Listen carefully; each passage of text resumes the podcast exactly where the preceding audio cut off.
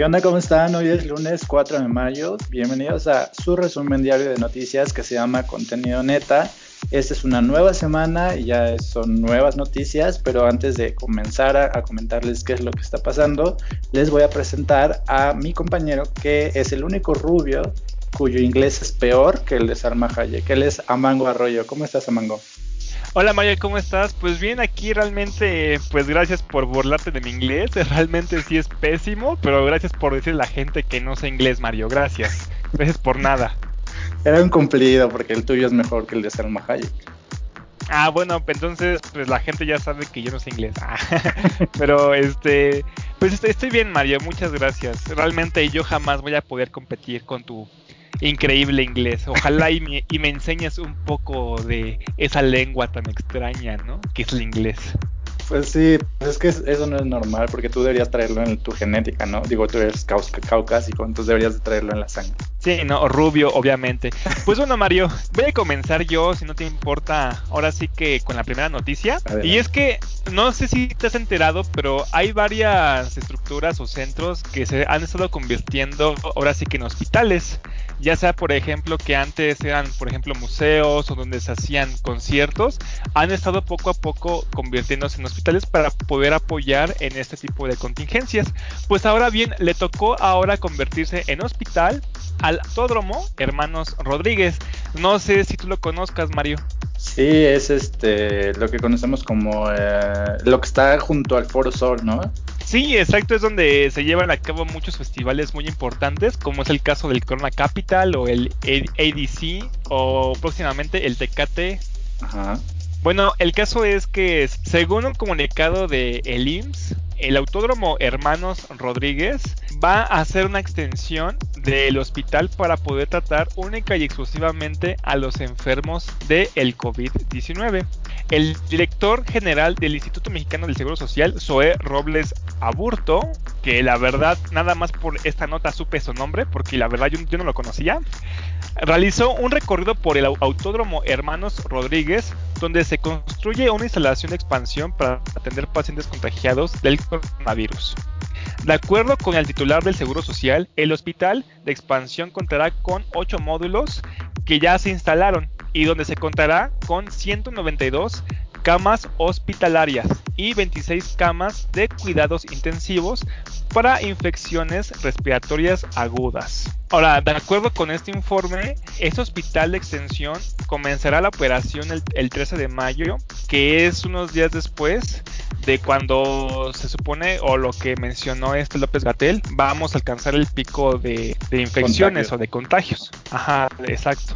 Entonces, después de este pico de contagios va a comenzar a abrir esta extensión ahí en el autódromo de los hermanos Rodríguez para que también podamos ahí ahora sí que atender a las personas que se encuentran enfermas del COVID. ¿Cómo ves esto, Mario? Bueno, es necesario porque los hospitales y todos los centros que estaban atendiendo enfermos eh, o contagiados de COVID en la Ciudad de México pues ya estaban abarrotados, ¿no? Porque pues te imaginas que la Ciudad de México siendo eh, pues una ciudad tan grande pues tiene muchas necesidades en cuanto a la salud y en esta pandemia pues ha sido mucho más obvio que no tienen la capacidad para atender a todos, ¿no? Sí, recordemos también este casos como la huelga que se hizo en el IMSS que está cerca del parque de, de, los venados, donde decían que efectivamente ya no habían ahora sí que espacio, no habían herramientas, no había equipo necesario para comenzar a tratar a estas personas. Y pues no nada más en este tipo de seguros sociales se han estado quejando, sino que en muchos seguros de la Ciudad de México, entre ellos el de Tlatelolco y el de la Raza, se han estado quejando bastante acerca del espacio para poder ahora sí que tratar a los pacientes del COVID-19.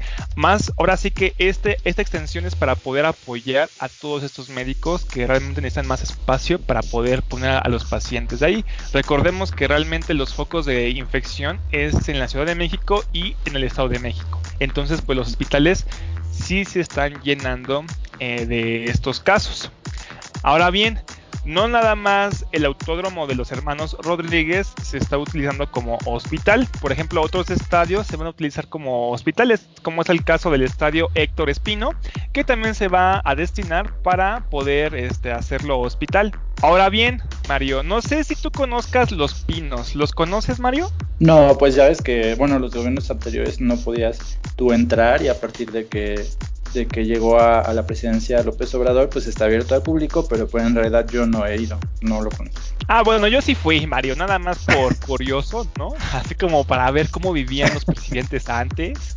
Así sus casotas tú entras y tiene unas casotas súper de lujo, candelabros gigantescos, ya sabes, tipo burgués europeo, ¿no? Así bien bonitos. De hecho, hay una sección donde puedes entrar así como al sótano y ver el búnker que construyó este Felipe Calderón para, según, combatir el crimen organizado, que le costó muchos millones de pesos. O sea, es, una, es un cuarto todo pedorro, nada más con una mesa. Pero bueno, ahí puedes ver hasta su cine, tenían un cine privado ahí en Los Pinos. Bueno, es increíble ver todo lo que tenían, ahora sí que todo lo que gozaban los presidentes cuando eran presidentes, ¿no?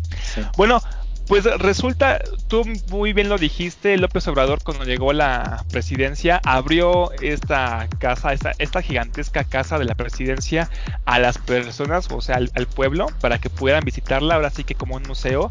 Pero ahora los pinos Tal vez no van a, servir como hospital, como es el caso de algunos estadios, como el Autódromo de los Hermanos Rodríguez, pero van a servir como residencia para médicos y enfermeras y todo personal de salud que esté trabajando en hospitales para atender la contingencia sanitaria. ¿Eh? ¿Cómo ves esto, Mario? Muy bien, o sea que toda la gente que, que, está como ayudando en los hospitales o que es médico va a poder vivir o dormir ahí unos días. Así es, exactamente. De hecho, en la conferencia de hoy se mencionó que efectivamente van a entrar entre 58 médicos, enfermeras y enfermeros del sector salud que provienen del Hospital La Raza, del Hospital Siglo XXI y del Hospital General del Zona de Tlatelolco. Ahora sí que son los hospitales que yo te mencioné que se estaban quejando bastante con este, este punto del, espacio y este punto de que pues realmente sí necesitaban bastante ayuda. Pues ahora esos médicos van a poder hospedarse en los pinos para que los doctores y los enfermeros puedan pues ahora sí que establecerse tranquilamente. ¿Cómo ves? Muy bien, pues es como un hotel de cinco estrellas, ¿no? Así es, ahora sí que lo que merecerían este, nuestros médicos y enfermeros, ¿no? Ya ni siquiera yo podría conseguir todo ese tipo de cosas. Y entre estos servicios que van a tener los médicos y enfermeros, obviamente pues va a ser una lavandería super 5 estrellas para que puedan cambiarse constantemente de ropa, una limpieza impecable de todas sus áreas por ejemplo, donde te duermes, van a estarla limpiando constantemente, van a tener que este, desinfección, pero no nada más así como por ejemplo de su ropa, sino, sino también de sus dormitorios, de sus baños, etcétera, y áreas comunes. Van a tener un abasto de insumos y en series de limpieza bastante considerables y van a tener que Wi-Fi. Yo creo que es lo más importante para que nuestros médicos no se aburran, ¿no? Aparte de poder tener disposición de espacios recreativos y transporte a los hospitales. Van a tener su propio transporte para que los puedan llevar a los, a, los hospitales donde ellos trabajan. Exacto. De hecho, en total van a caber o van, va a tener una capacidad este, los pinos de hasta 100 personas. ¿Cómo ves? Muy bien, pues ojalá fuera yo médico para poder vivir en Los Pinos un mes por lo menos, ¿no? Sin pagar renta. Sí, exacto. Ahora sí que es algo que podemos ver que está haciendo bien este gobierno y es que cuando antes esto eran lujos, ahora ¿quién iba a pensar que un médico iba a poder eh, ahora sí que gozar de todos estos privilegios que tenían los altos mandos antes. Imagínense, del presidente ahora lo va a poder tener un enfermero. Yo creo que es un paso muy grande, Mario. Así es, Armando. Pues lo, que yo te quiero comentar no es así tan, tan, tan profesional, tan austero y tan este, republicano, pero es una nota que me parece muy curiosa y que es importante mencionar para toda la gente, sobre todo que le gusta este cine como comercial, este baratón, palomero y la gente que también le gustaba o le gusta o le gustó esta saga de, de Twilight. ¿Tú has leído alguno de los libros de la saga de Crepúsculo? No, nada más sé que, por ejemplo, tratan mucho la pedofilia, ¿no? pues mira, en realidad ahí hay como un tema con la autora, porque la autora eh, en realidad pertenece a la Iglesia de Jesucristo de los Santos de los Últimos Días o algo así, y entonces su ideología tiene que ver mucho con esto, como tiene unas ideas muy extrañas, ¿no?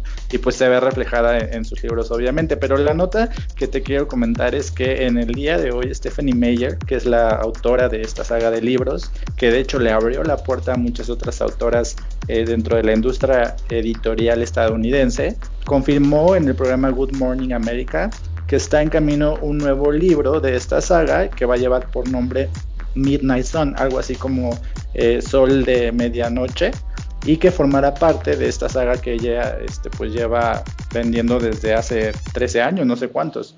Resulta que tiene originalmente tres libros y este cuarto libro, que según ella ha estado escribiendo desde que salió su último libro Breaking Dawn, o sea, ya como unos 10 años, este, 10 años lleva escribiéndolo.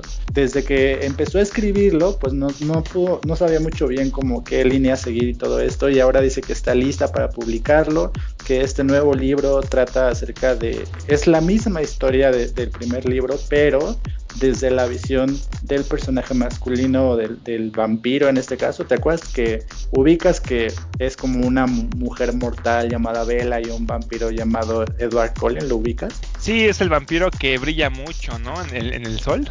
Exacto, el vampiro con piel de brillantina. Pues ahora este libro va a estar enfocado en ese personaje y es como una saga alterna o va, va, a escribir como una serie de libros según esto que van a estar vistos desde su punto de vista, así como voltear la historia hacia la perspectiva masculina. Y pues la, la autora tenía planeado lanzar este libro desde el 2008, pero justo cuando lo estaba por lanzar o cuando estaba como planeando con la editorial cómo lanzarlo, se filtró una copia de como del borrador que tenía y entonces ella hizo como un berrinche, se puso como muy triste y entonces ya no quiso editarlo, ya no quiso publicarlo, pero ahora, de acuerdo con esta declaración que hizo en la mañana, pues está lista para poder este, publicarlo y estará disponible a partir del día 4 de agosto, o sea, en unos tres meses ya podrán leerlo y ya podrán saber pues de qué trata esta nueva saga. Para poder como eh, complementar esta nota, yo te traigo algunas curiosidades o algunas, algunos datos curiosos que probablemente tú no sabes de esta saga. ¿Estás listo para poder escucharlos? A ver, estoy listo. A ver, déjame ponerme mis pantalones. A ver, ahora sí. Dime. Nada más, me, quería, me quería asegurar que no estuvieras dormido ya después de, esta información este, que, que viene en la página Sopitas, para que lo sepas. Y pues tú sabes o tú este, estás consciente del éxito que tuvo, por ejemplo, 50 sombras de Grey. Ah, claro que sí. Yo me acuerdo que fue un exitazo. Todo el mundo, sobre todo las mujeres, eran las que más se habían emocionado con esta película, ¿no? Que bueno, también era una serie de libros, ¿no? Así es, pues lo que no, no mucha gente sabe, al menos que esté muy cerca a esta saga de Twilight o de Crepúsculo, es que 50 sombras de Grey es un fanfiction, es decir, cuando eh, Stephanie Meyer terminó de escribir los cuatro libros de, Twilight, eh, una fanática, una chava que era muy fanática de los libros de Crepúsculo, dijo yo quiero continuar la historia o reescribir la historia y escribió estos libros de 50 sombras de Grey que fueron como un éxito total. Entonces el personaje o los personajes de 50 sombras de Grey en realidad son los dos personajes de los libros de Twilight.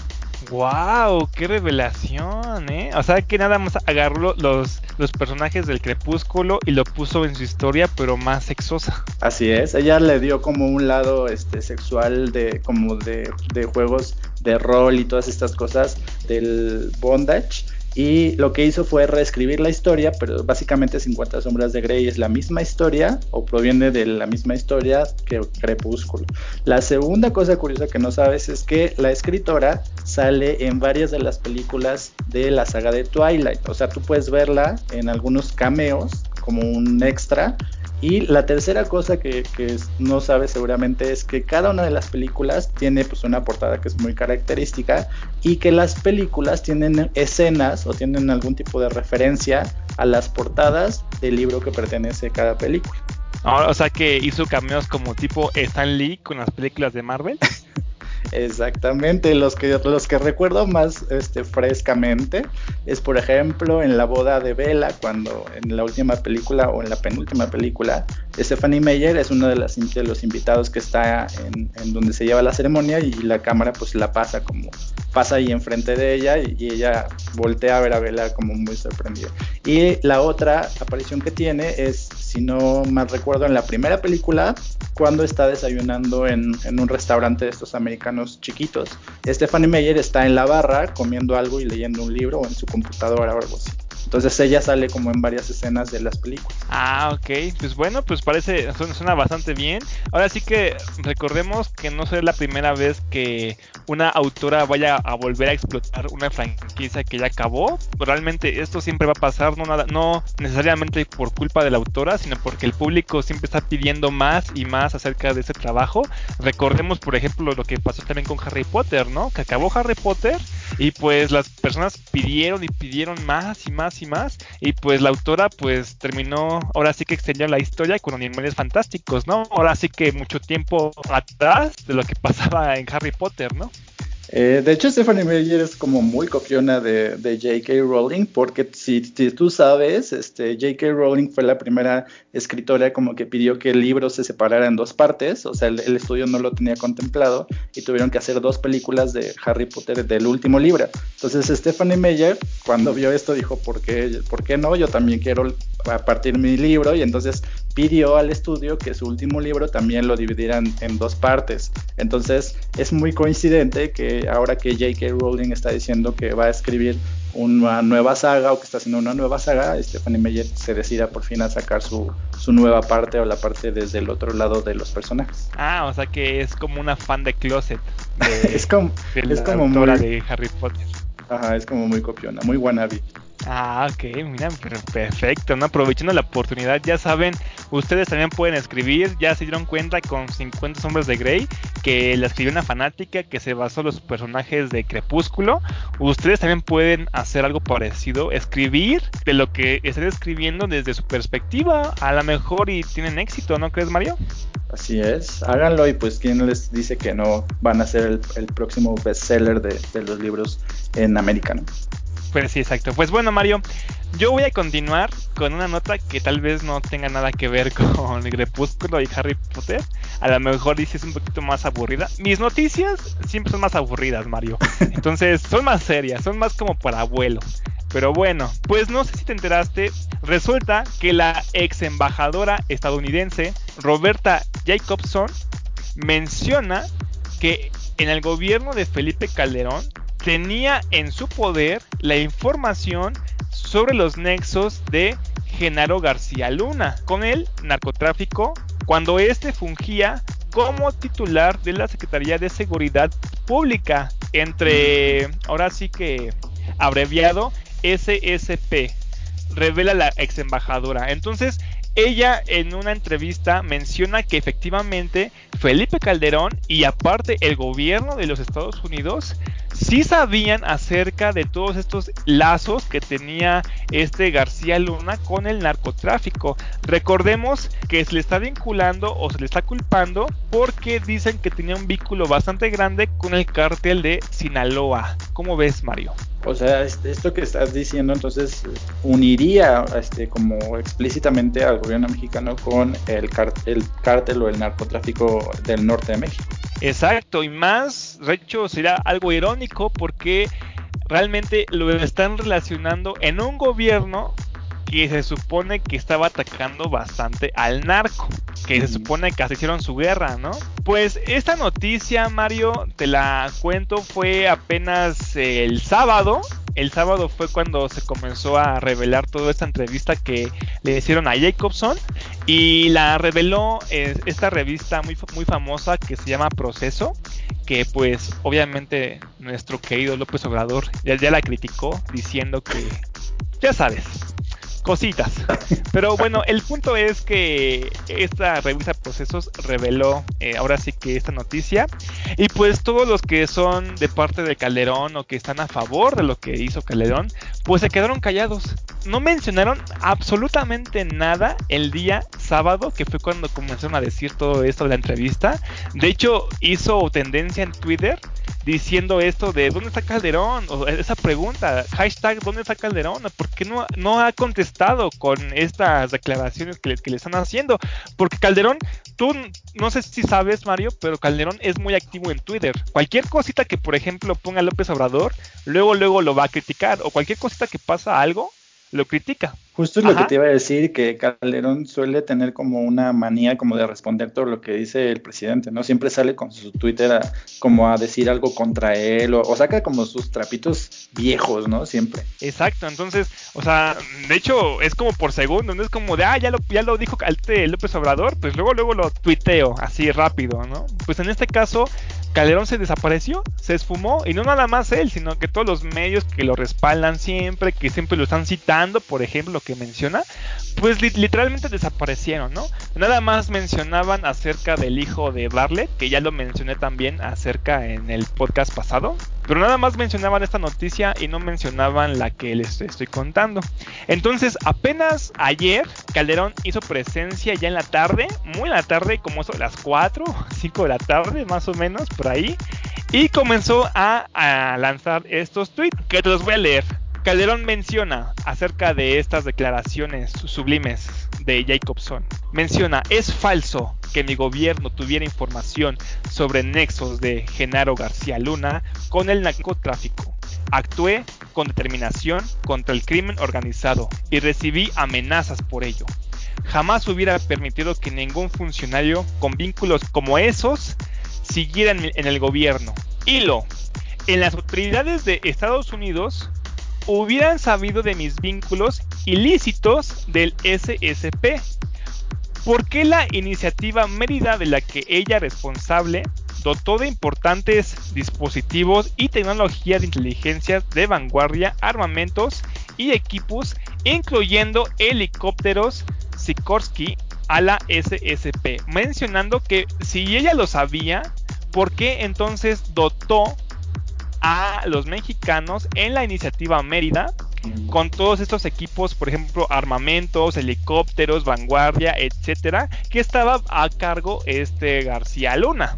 Entonces, pues ahí está diciendo que realmente no es verdad, pero aquí lo curioso es que los tweets no van dirigidos o no están respondiendo realmente a las declaraciones de esta Jacob o esta, a esta exgobernadora, sino que realmente está respondiendo más al medio que lo dio a conocer, que es en este caso proceso. ¿Cómo ves?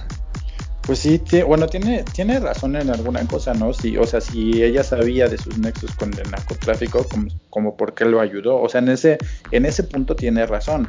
Pero también está el hecho de, pues, qué ganaría Jacobson con, con hablar pestes de él, ¿no? O sea, no, como que no, no le veo una, una relación como de ganancia, este, declaración, ¿no? No, sí, aparte aclara lo que realmente dijo Jacobson, porque yo te estoy diciendo aquí que el proceso menciona que Jacobson eh, está diciendo que realmente lo sabía, pero Felipe Calderón pone otro tweet donde dice claramente lo que dice, o sea, está diciendo, es que realmente no lo dijo tal cual como ustedes me lo están diciendo. Ella dijo, teníamos información y escuchamos rumores que en su mayoría no fueron confirmados. Nunca, nunca información que fuera confirmada por una fuente imparcial, que no fuera tendenciosa. O sea, Felipe Calderón dice, realmente lo que quiso decir Jacobson fue esto, no lo que Proceso está diciendo, que realmente yo conocía este, los lazos que tenía García Luna, porque lo cual es sumamente falso. O sea que Felipe Calderón no está diciendo nada nuevo, sigue diciendo que no conoce nada de lo que hacía ahora sí que su secretario de seguridad, ¿no? Ah, o sea, entonces lo que está diciendo es que Jacobson en, realidad no dijo eso y que el proceso está cambiándole el significado a sus declaraciones para poner este, esas declaraciones como si lo hubiera dicho, ¿no? Ajá, exacto. Ah, ok. Entonces, pues no sé, yo, yo, la verdad veo la entrevista de Jacobson y pues no me suena tanto como lo que dice Calderón, pero pues ahora sí que se lo voy a dejar al público para que pues ustedes también lo indaguen un poco más acerca de pues quién tiene razón realmente, la revista Proceso que nada más copió y pegó lo que dijo Jacobson o Felipe Calderón, que dice que realmente no es así y que realmente está diciendo que pues le llegó, pero que a la vez no, muchas cosas. Pues sí, a lo mejor hay que leer este otros periódicos de Estados Unidos para ver si las declaraciones se replican en esos periódicos y pues no echarle la culpa al proceso. Sí, exacto. Oye, pues yo te quiero este, dar una nota que es como muy eh, positiva y que tiene, o sea, de hecho tiene que ver con una duda que yo tenía, porque cuando empezó todo esto de que la gente se empezó a quedar en su casa y que ya no podían salir a trabajar, etcétera, yo realmente pensé mucho en la gente que trabaja en Estados Unidos y en Canadá, porque muchos de ellos pues no tienen documentación o no, no están legalmente en esos países y pues qué pasaría con esa gente si de repente ya no puede salir a trabajar y, y que mucha gente en México depende como del dinero que estas personas les envían. Entonces, en respuesta a esta duda que yo tenía, pues leí esta nota del periódico Milenio que te voy a contar este a continuación. El periódico Milenio dice a través de una declaración del Banco de México o el Banjico que el monto de las remesas ha aumentado o aumentó en marzo a, a llegar a un récord histórico. Y probablemente algunos de ustedes o a lo mejor tú no sabes qué es una remesa. La remesa es lo que se le llama al dinero que los mexicanos que viven en otros países, principalmente en Estados Unidos,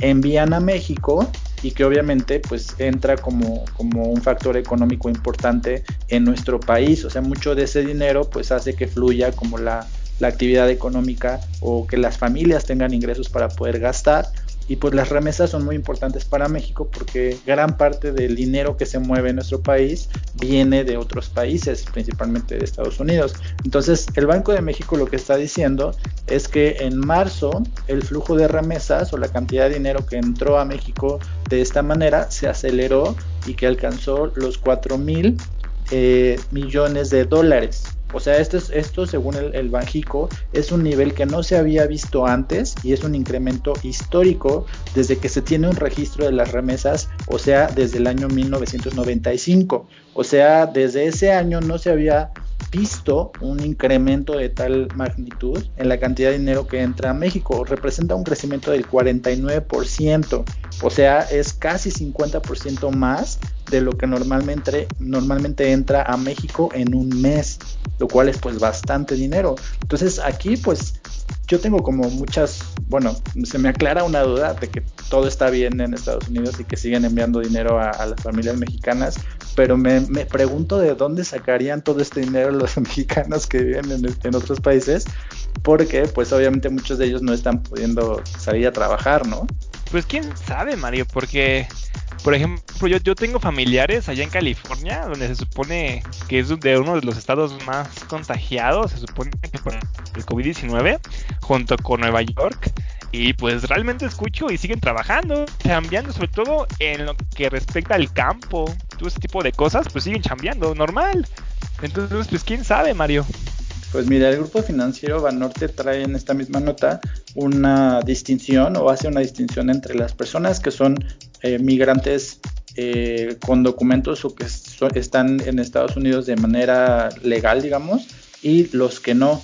Y dice que entre las personas que no están de manera legal, eh, se estima que las remesas que enviaron en marzo cayeron 299 mil pesos, este, 299 mil puestos de trabajo este, no, no, estuvieron activos y que entonces esta, esta parte de la población sí perdió como empleos o sí dejó de trabajar, eso es lo que dicen, ¿no? Y que las personas que sí están de manera legal o que tienen un contrato de trabajo o que trabajan como de manera oficial, eh, sí tuvieron como una alza o que sí siguieron como mandando la misma cantidad de dinero. Entonces, aparentemente, si son empleados que están contratados por una empresa, pues están en su casa, pero están recibiendo como la misma cantidad en sus sueldos, pero las personas que no están en un régimen este, con, con, papeles, pues sí dejaron de trabajar y sí hubo como, le enviaron como una menor cantidad de dinero. Entonces, eh, lo que dice también esta nota es que, eh, por ejemplo, esta, esta cantidad de dinero que llegó en marzo es igual o, o que es eh, parecida a lo que se recibe normalmente en los tres meses o en tres meses que son más o menos buenos en el año, entonces es una cifra, es una cifra que tiene un máximo histórico. Entonces, aparentemente, en cuanto a las remesas, pues el gobierno federal no, debe estar como preocupado, porque sí era como una preocupación del presidente al menos, cuando decía que las remesas se podrían ver afectadas o que el Banco de México decía que podía haber una disminución en la cantidad de dinero que llegaba a México y aparentemente pues esto no está ocurriendo al menos en el mes de marzo. Falta ver qué pasará en el mes de abril. Ah, pues muy bien, qué bueno, eso mi presidente me, me excita. Así es, vamos bien, eso es México. Y bueno, tú tienes una nota que tiene que ver con eh, un gobierno que es colindante al, municipio donde tú vives, que es Ecatepec, que tiene que ver con el gobierno del municipio de Ecatepec. Así es, Mario. Para la gente que no lo sabe, yo soy cuacalquense. Aquí en, el, aquí en el Estado de México, Coacalco es uno de los municipios más pequeños del Estado de México. Y es muy curioso o muy irónico porque, porque es vecino del el municipio de Catepec, el cual es, de los, es el más grande de todos los municipios del Estado de México. Entonces, no sé, Mario, no sé, audiencia, si se enteraron que el viernes pasado hubo un problema gigantesco en el hospital las Américas. ¿Tú te enteraste, Mario, acerca de esto? Vi algunas cosas, pero en realidad quiero saber, quiero que, tú nos cuentes qué pasó para poder enterarme por ti. Pues mira, te lo voy a decir de forma resumida. Ante la falta de información, familiares de pacientes del Hospital General Las Américas de Catepec ingresaron por la fuerza y llegaron hasta donde están las bolsas con cadáveres y agredieron al personal médico.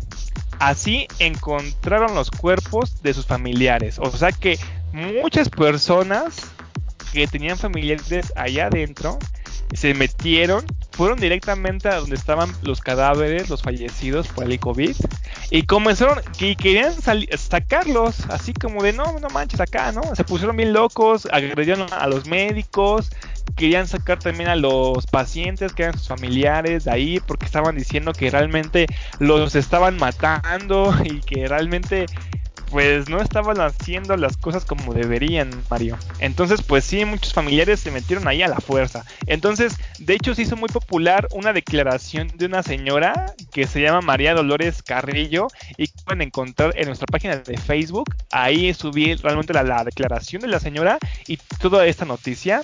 La declaración de la señora dice, lo único que exijo es que me entreguen completo el cuerpo de mi hijo yo no quiero que me lo den embolsado y que cenizas ni la, ya saben, grosería, ¿no?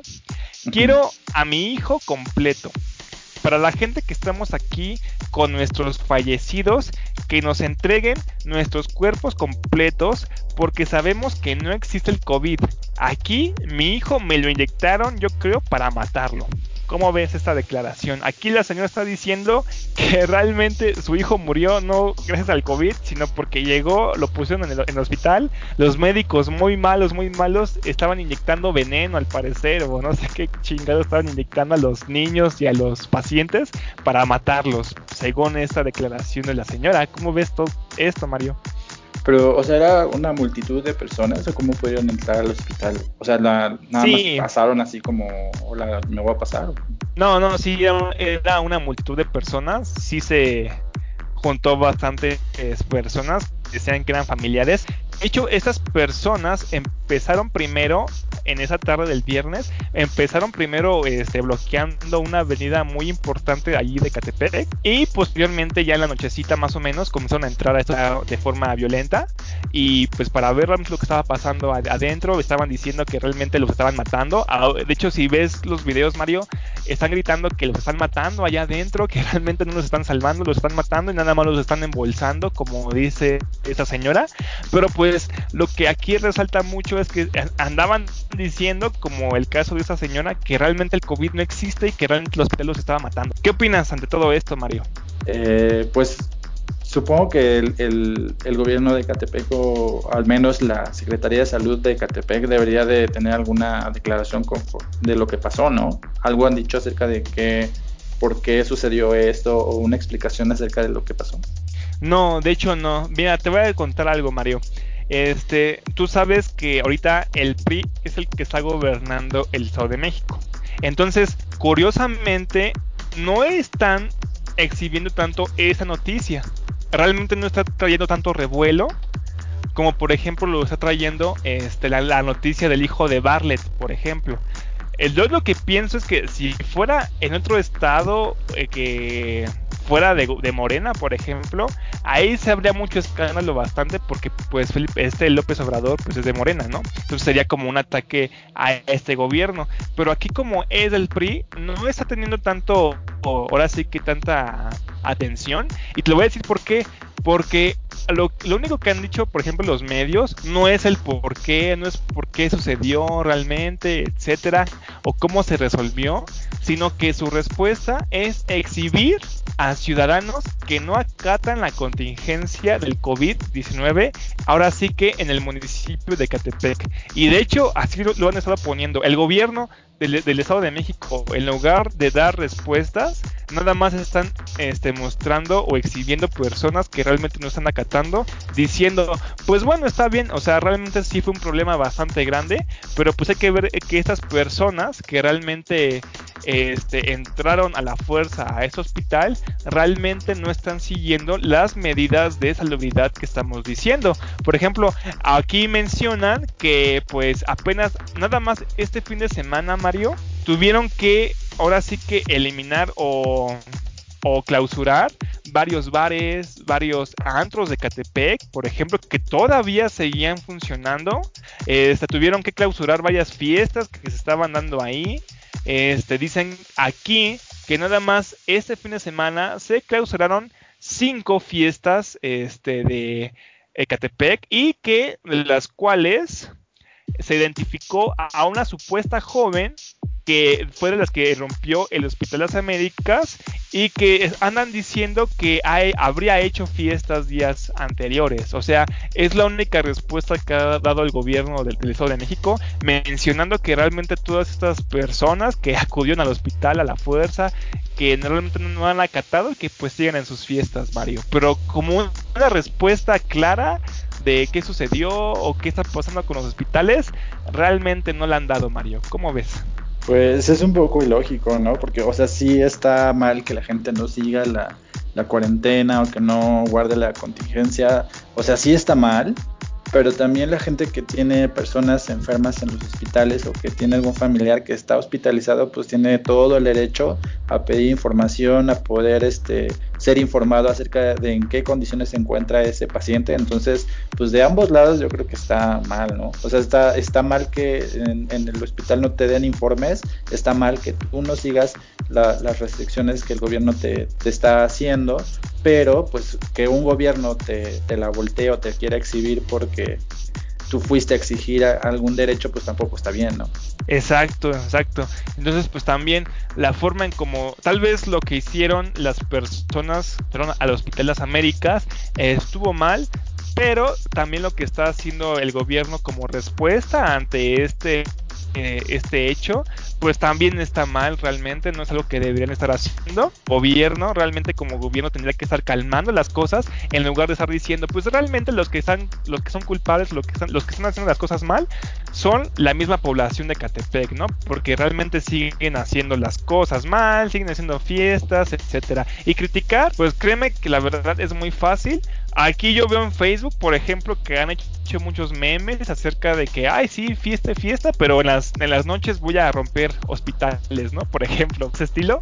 Y pues sí, es muy fácil criticar, pero pues realmente, pues el gobierno pues no está haciendo nada, realmente critica, está criticando igual que una persona que la critica por medio de un meme, ¿no? Así de simple. Sí, así es, y pues ese no es el papel de, del gobierno, ¿no? O sea, ojalá que la Secretaría de Salud a nivel nacional dé una declaración, porque finalmente este hospital supongo que pertenece a la estructura de, del Seguro Social nacional, entonces ojalá que den alguna explicación o alguna declaración a nivel nacional para poder pues un poco reivindicar al, al, nivel estatal o en este caso al gobierno del estado, que pues no, no sé, se me hace muy extraña su reacción. Exacto. Pues bueno, yo te tengo este, una última nota que tiene que ver con el gobernador de Jalisco y que fue de hecho este, editada o fue, fue publicada por el periódico Proceso, por la revista Proceso, y que viene de hecho de una eh, del portal de transparencia o, se dio a raíz de una solicitud de información a través del portal de transparencia. ¿Tú sabes qué es el portal de transparencia? Pues sí, ¿no? Un portal transparente. Ah, bueno, el portal de transparencia es una plataforma a nivel nacional en la que cualquier ciudadano, incluyéndote a ti, puede ingresar y si tú quieres saber algo del gobierno municipal, estatal o federal, puedes entrar ahí y puedes preguntarlo, ¿no? O sea, por ejemplo, tú quieres saber cuántas camas este, disponibles tiene el hospital, eh, el hospital al que fueron estos ciudadanos, por ejemplo, o sea, en cuánto, en qué se gastó el dinero de cierto municipio o por qué están haciendo tal, tal obra este, pública. Todo esto tú lo puedes hacer a través de este portal de transparencia. Entonces, se hizo una consulta o alguien pidió eh, información acerca de la nómina del gobierno de Jalisco para poder saber eh, si estaba, cuánto ganaban o cuánto estaba obteniendo este, las personas que trabajan en el Poder Ejecutivo del Estado. Y resulta que al gobernador y al igual que a otras personas que, trabajan en este nivel del estado de Jalisco, les adelantaron o recibieron el 50% de su aguinaldo en la primera quincena de abril. Entonces, aparte de su quincena, ellos recibieron la mitad de lo que sería el aguinaldo que normalmente a las personas de a pie o a la perrada nos pagan en, en diciembre el gobernador junto con otras personas lo recibieron en la primera quincena de abril.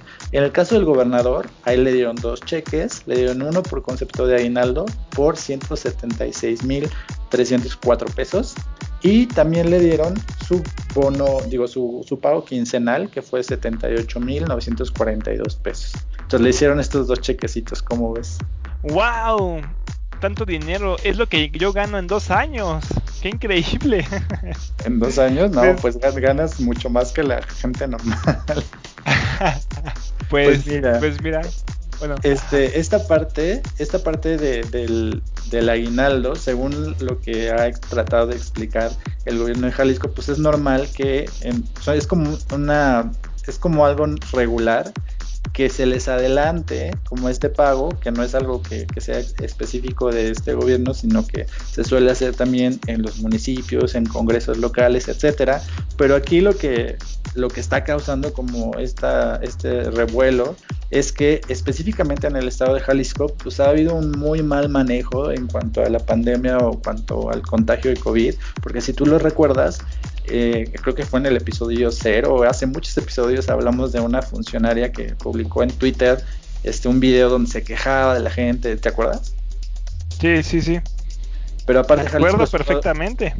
Jalisco es uno de los estados con mayor número de contagios y Jalisco es uno de los estados que peor ha sabido manejar este, el contagio y, y cómo la gente ha, ha, tenido contacto entre sí. Y entonces el gobernador eh, está dando una declaración después de que se supo esto o después de que se supo que le adelantaron su aguinaldo, está dando una declaración donde dice que el presupuesto de Jalisco ha tenido un desfase por la atención a la emergencia sanitaria o a la, cuarentena o a esta pandemia y que la cantidad de dinero que se desfasó o que digamos que se ocupó fueron 3 mil millones de pesos, que obviamente esta cantidad de dinero pues va a tener que reponerla o sacarla de algún lado cuando esta, eh, este, esta enfermedad o esto del COVID pase.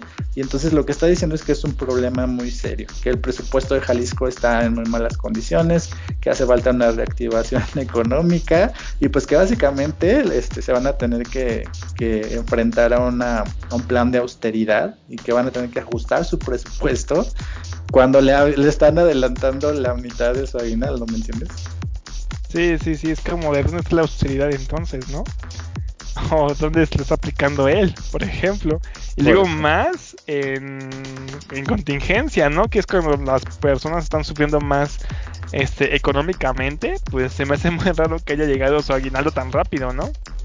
Así es, entonces pues la gente ahorita en, todo el país, no nada más en Jalisco, pues está viendo afectada su economía, está perdiendo sus empleos, hay mucha gente que de hecho la, han como cesado, o sea, le han, la han mandado a su casa diciéndole regresa cuando termine esto, no te puedo pagar estos meses, o sea, está en una situación muy fea y muy fuerte y pues que el gobernador primero reciba sus cheques y después declare como que el estado de Jalisco tiene em, una pérdida de dinero o está ocupando dinero para, para poder afrontar esta situación y lo esté afrontando mal, pues es algo que los ciudadanos jaliscienses pues no se están tomando muy bien y pues eso está este, generando una situación como un tanto incómoda, por no decir indignante, en el estado de Jalisco con el gobernador. Sí, pues sí, ahora sí que la imagen del gobernador no sé, no va a ser buena, ¿no? imagínate, de por sí no era buena por lo que tú mencionas, que realmente Jalisco no está llevando bien a cabo todo esto de la contingencia, ahora va a ser peor con eso del aguinaldo, ¿no? Realmente, sinceramente, no va a tener una buena facha y pues hay que ver realmente cómo los... ¿Cómo se le dicen a las personas que son de Jalisco? Estos tapatíos, creo que son, ¿no? Sí, sí, tapatío. Eh, Guadalajara. No, no sé si es solo los de Guadalajara, pero sé que es el gentilicio de, de los de Jalisco es jaliscienses. Jaliscienses, bueno, o hay que ver los jaliscienses entonces, a ver cómo reaccionan realmente. No sean como los del Estado de México que nunca hacemos nada. Por ejemplo, el, el, transporte público, que vemos cómo se enriquece nuestro gobernador y pues no hacemos absolutamente nada desde hace, ¿no, Mario? Pues sí, mi, mi pregunta es como, ¿para qué querrá el gobernador que le adelanten su, su aguinaldo, no? Digo, a mí se me hace muy extraño que alguien se adelante el aguinaldo, sobre todo porque, pues no sé, o sea, hay una, hay una, una forma de por qué se da en cierto tiempo, precisamente para no afectar el presupuesto, o para, porque está asignado al presupuesto. Es como si se lo hubiera adelantado para que no se lo quitaran, ¿me entiendes? O sea, así como denmelo ahorita, porque con todo este gasto de dinero que está teniendo el Estado, a lo mejor me, me la van a querer aplicar, no va a haber dinero para mi aguinaldo, entonces denme de una vez la mitad. A ver, de aparte ya ves que el Obrador quiere quitarles el 10% de su ingreso. Bueno, antes de terminar, este, pues te quiero recordar que como todos los lunes estás escuchando una canción que se llama Criminal Neon, que es de Eduardo Tatum. Siempre los lunes escuchamos la misma canción, que es muy buena. Entonces, si te gusta esta canción, puedes ir a Apple Music o a Spotify para descargarla y pues ahí puedes aprovechar y descargar este episodio o los episodios anteriores o tu sección de entrevistas que es muy buena y que ya lleva muchas visitas. Sí, exacto. Y aparte, pues no olviden este, visitar nuestra página de Facebook. Ahí subimos noticias, aparte de las que mencionamos en el podcast. Y aparte que puedan ver un poquito más acerca de las noticias que mencionamos, como también algunas transcripciones. Eh, escritas de lo que se vivió en los podcasts, como también, como menciona Mario, este, entrevistas y cosas por el estilo, muchas cosas increíbles y grandiosas que mejor no las digo porque ustedes las deben, las deben ver en vivo, así en directo, este, desde la página de Facebook, ¿no? Así es, pues vayan y, y vean las, las cosas este, que escribió Armando. Bueno, vayan a la página de Facebook, como dice Armando, y pues, eh, pues yo tengo algunas cosas que hacer y me estoy sofocando aquí. Entonces te dejo para que sigas haciendo tus, tus clases. Va, pues mm, cámara. Entonces recuerden, ah, no se olviden checar nuestra sección de entrevistas porque dentro de muy poco voy a entrevistar al grandioso, al supremo, al grande, al increíble Eduardo Tatum. no, nadie se lo puede perder, obviamente. Exacto, entonces, pues aparte de darlo tanto bueno que va a ser el más grande, de hecho es nuestra estrella principal, nombre, number one, ¿no? De todas, pues también chequen las otras entrevistas que voy a estar entrevistando a personas bastante interesantes, entonces, pues chequenlas. Muy bien, pues este no te, no te quito más tu tiempo, Armando, nos vemos mañana y que tengas una buena tarde, igual que todos ustedes. Va, nos vemos, Mario. Cuídate. Bye. Adiós. Adiós.